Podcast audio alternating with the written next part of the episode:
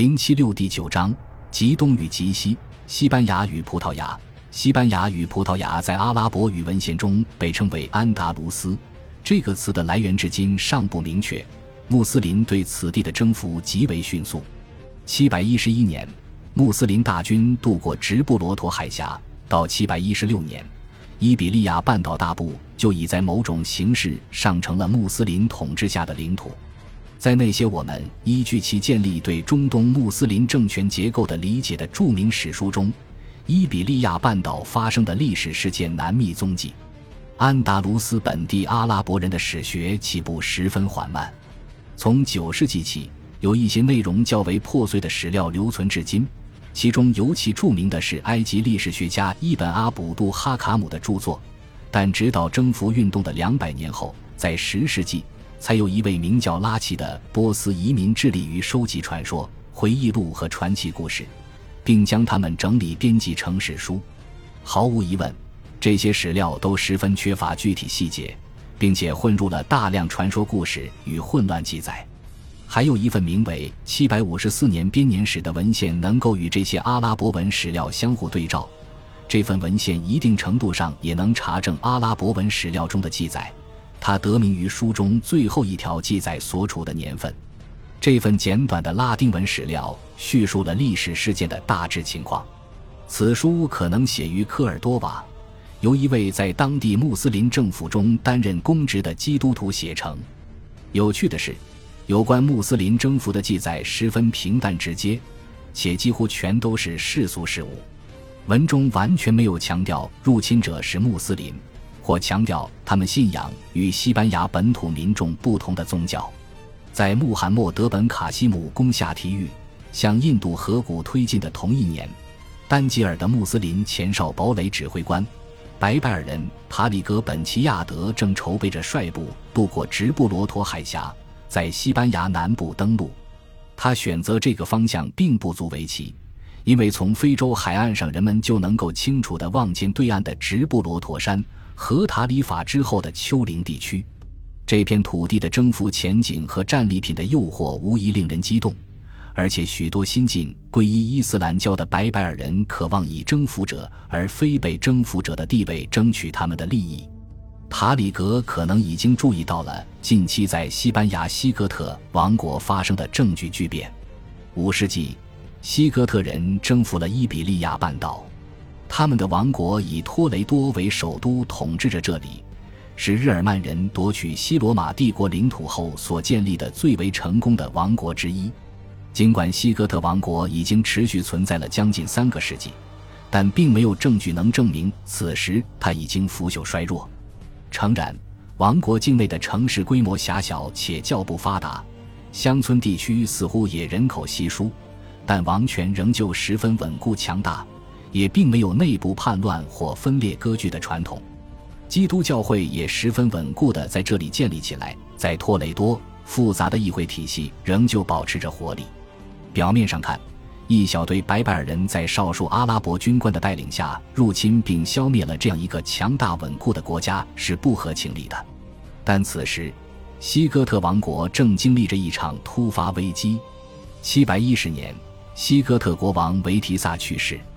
他有几个业已成年的儿子，但出于并不为人所知的原因，罗德里戈夺取了西哥特王位。他是一个贵族，可能与王室家族有亲缘关系，也可能毫无关系。维提萨的儿子和他们的盟友都颇具权势，且对罗德里戈深恶痛绝。罗德里戈还没来得及巩固自己的统治权威，便遭遇了穆斯林的入侵。而谋划入侵的塔里格也有着自己更加紧迫的理由。他所指挥的部下大多是几年前刚刚加入穆斯林军队的白白尔人，当时在这些白白尔军队中还没有稳定的薪酬体系来奖赏他们对新信仰的忠诚。如果塔里格想要维持他们的忠心，他就必须尽快筹集到可观的收入。显然，此时西班牙就是他的首选目标。在描述这场征服的最早的阿拉伯文史料，即伊本阿卜杜哈卡姆的史书中。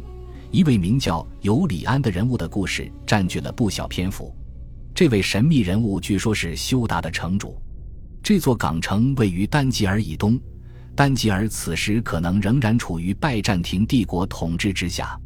据史书记载，塔里格致信尤里安，表达了尊敬，并与其互相交换了礼物。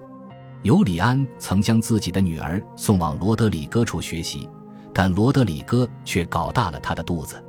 在尤里安得知这一消息后，他说：“我真不知道该怎么惩罚他或者报答他，只好把阿拉伯人送去找他好了。”然后，史书还接着叙述了尤里安在某天夜里运送了一些穆斯林军上岸。接着又把船只调回非洲海岸，运送了更多人登陆。西班牙一侧的当地人并没有对他们多加注意，因为这些船只看起来与经常来往的商船并无不同。塔里格乘坐最后一条船抵达了对岸。当穆斯林军向北开拔时，他们把舰队停泊在了阿尔赫西拉斯，以备战局不利时能够及时撤离。至于这则故事是否属实，或者这位尤里安是否确有其人？我们不得而知，但这则故事并没有出现在阿拉伯征服的其他历史记录中。它可能确实体现了当时罗德里戈的统治招致广泛不满的历史事实。大致在711年5月，塔里格率领着一小支部队登船渡过了直布罗陀海峡。这支部队的规模不可能多于七千人，其中只有一小部分是阿拉伯人。他们一开始的目的可能只是想要发起一场大规模掠夺。一渡过海峡，穆斯林军便设法占领了绿岛，即阿尔赫希拉斯港今日所处的地方。穆斯林军将这里作为他们的基地，而一旦占据不利，他们也可以从这里撤回非洲海岸。此时，罗德里戈正领兵在遥远的王国北部对抗巴斯克人的叛乱。当得知穆斯林军入侵的消息时，他急忙南下，在科尔多瓦的住所处暂时停留，并召集了更多兵力。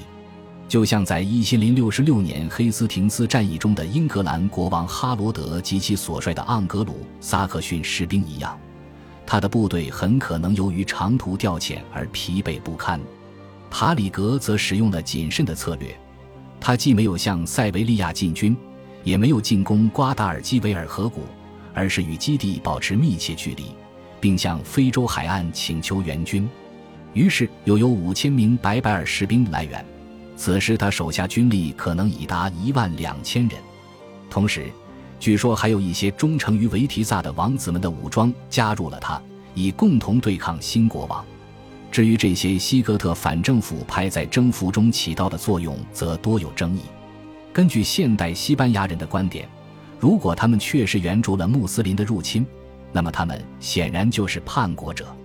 但另一方面，正如与他们同时代的许多势力一样，这些西哥特反政府派很可能仅仅将穆斯林的入侵看作是一场劫掠，可能最多只持续了一个夏季而已。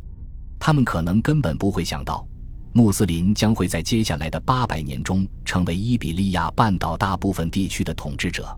穆斯林入侵者可能受到了伊比利亚半岛上一些犹太人社区的协助，但这种说法在当代也有很大争议。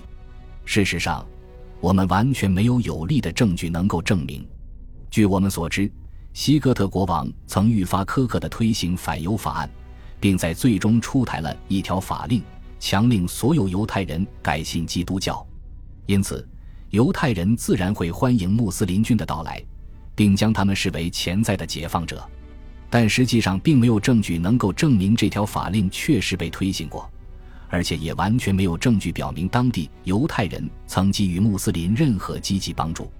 决定性的一战在小镇梅迪纳西多尼亚附近展开，这场战斗的确切地点已不得而知。但人们普遍认为，战斗在瓜达莱特河沿岸爆发。关于这场战斗的记载十分稀少。